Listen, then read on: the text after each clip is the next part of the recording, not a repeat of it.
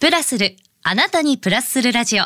ポッドキャスト、DJ の高島舞子です。さて、今週のゲストは、先週に引き続き、日本フィットネス産業協会専務理事、吉田正明さんです。おはようございおます。はようございます。よろしくお願いします。先週は吉田さんがこのフィットネス業界に入社して、フィットネス業界のこの現状とか、そういった部分を伺ってきたんですけれども、今週は未来についてとか伺っていきたいなと思うんですが、その前に、まあ、あの、吉田さんといえば、このルネサンス時代に水泳の池江璃花子さんに出会ったわけなんですけれども、初めの出会いとかも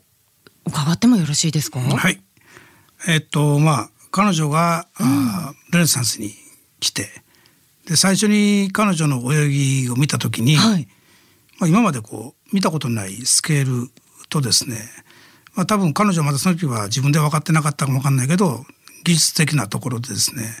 まあ日本人としては本当に稀な泳ぎをしててですね、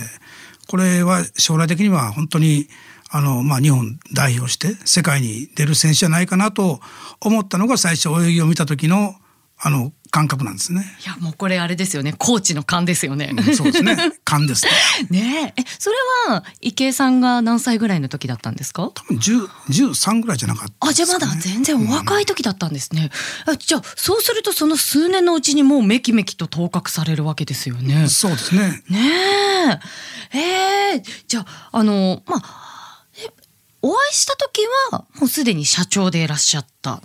えっとそうですね。うんうん。社長が実際にプールに行かれてこう選手を見ることってあるんですか？プールというかあの試合会場に行ったり、はいはい。まあ、レースの映像を見たりですね、うんいうことをしてましたのであのまあ池江璃花子選手だけじゃなくて他の選手もずっとこう見てきましたけど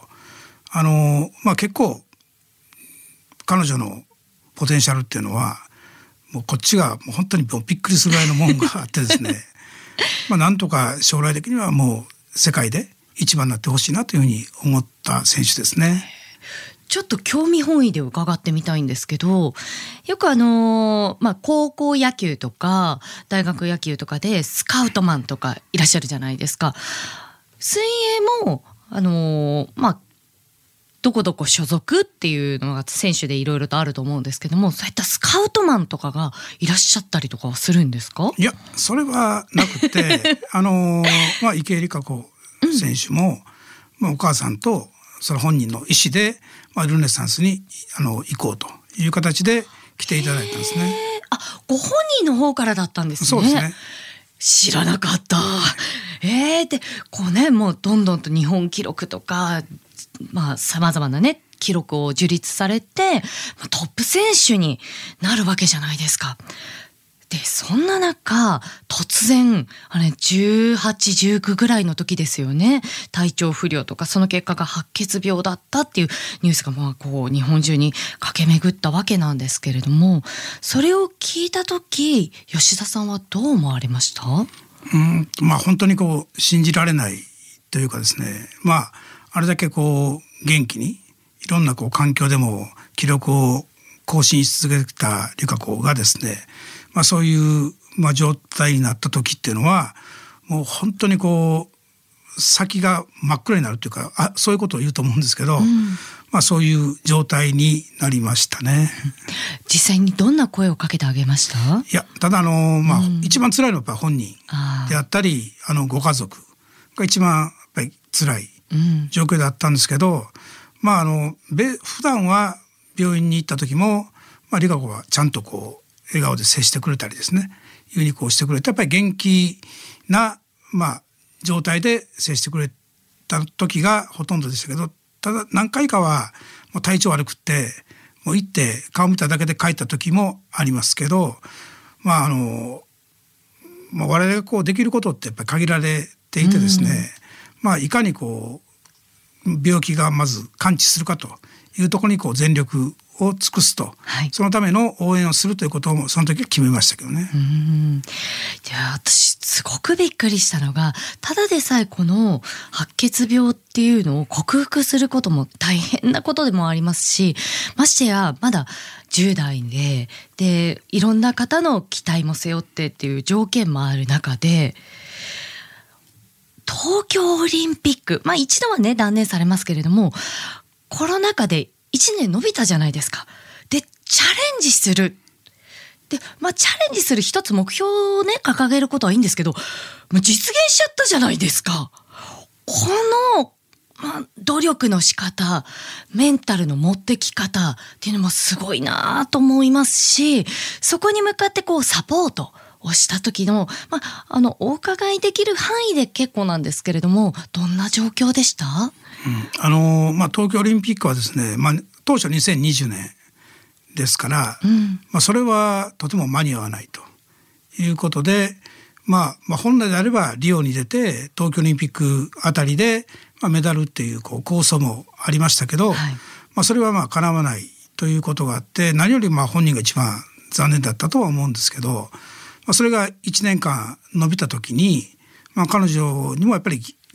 ギアが入ったというかですね、うん、まああの体力面でもまだ課題はあったんですけど、まあ、それを技術でこう補うようなことでこう克服しながら日本選手権であの代表を勝ち取ってですねオリンピック代表になったという時は本当にこうもうあの涙は当然出ますし、うんあの顔を見れないぐらいやっぱり感動しましたね。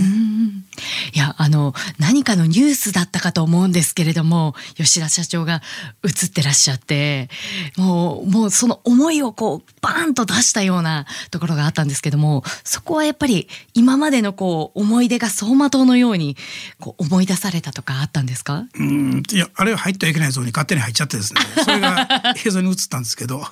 あのまあ本当に彼女の努力っていうのは見てきてますし、あの普通では考えられないことを何とも彼女はあの病気する前からも達成してきてる選手なんで、まあ、それから今回病気ということを経てああいう記録を出してであのそそこに至るまで何度も負けたりしながら今まで経験したことないようなこう挫折感を交えながら彼女はそのオリンピックの代表になったということについてはですね本当にこう病気の時のことをあんまりも思い出さずに、うんうん、そこから以降の彼女のこう練習の過程というのはやっぱり出てきましたね。はいうん、なんかあの前に少しお話を伺ったことがあるんですけどもスポーツって少しやらないと筋力が落ちたりとかトレーニングの仕方をそうすると変えなくてはいけないとかあると思うんですよね。体が変わっているので。その時になんかこうズバッと見抜いたみたいなお話ありましたよね。うん、あのもちろんあの体的にはですね従来のあの病気する前と今とでもだいぶやっぱりウエイトの問題とか含めて違いますし、はい、まあ、食事をとるこう状況も変わってますしやっぱりいろんなとこでこうまあ、彼女の泳ぎっていうのはずっと見てますからあの以前とこう違うところっていうのは病気後のところっていうのは、まあ、体力もなく筋力もない状態から練習をしているので、まあ、そこでこう以前と違うところっていうのも当然出てくるわけですけど、まあ、それを彼女はテクニックというところでそれを補ってきたんですけどただまあストロークのこうまあ最後の下記のところとかですねそれがちょっと違うところについては LINE で彼女にメール連絡を入れて、まあ、彼女も納得した時にはすぐに挑戦しますということが返事が来る来るんですけど。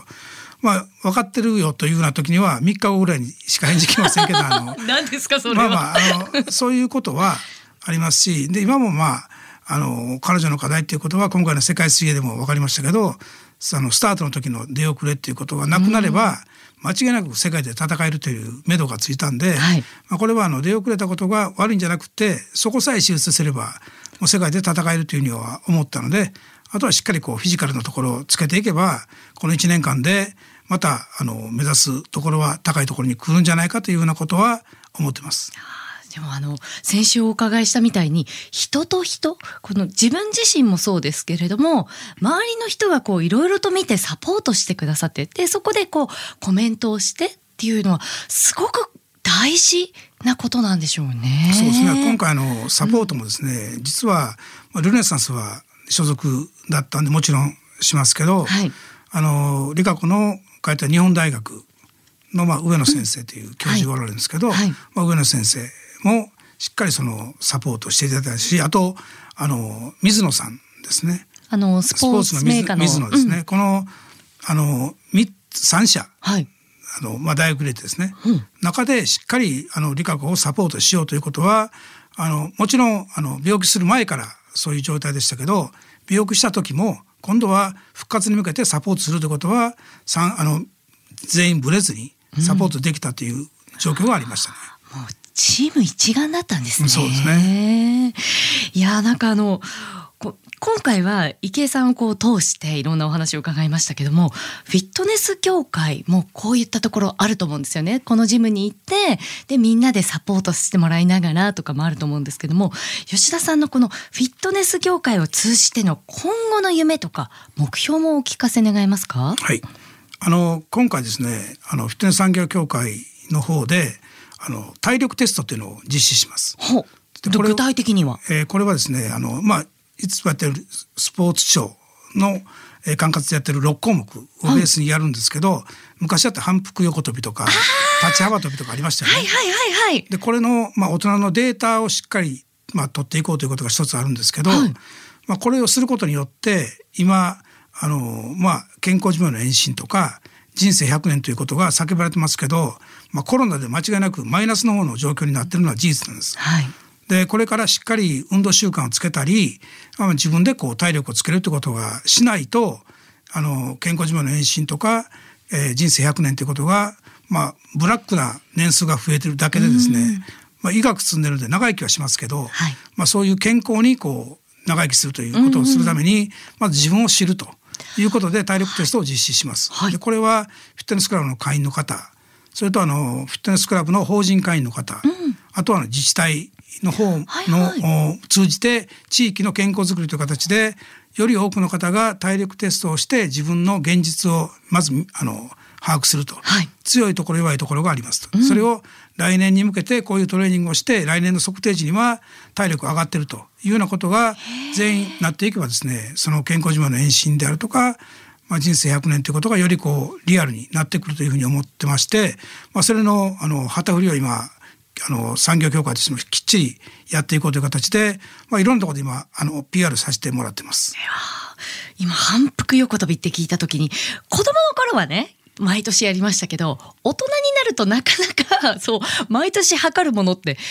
体重ぐらいしかないのでとてもそういうふうに見える化すると頑張れるっていうのもありますもんね。そうなんですよ。あの運動って運動しなさいって言われてもなかなか何したいか分かんないですけどそこですよね、えー、だからあの瞬発力とかね、うん、俊敏性とかいろんな項目あるので、まあ、それに沿ったトレーニングすれば間違いなく上がるんで、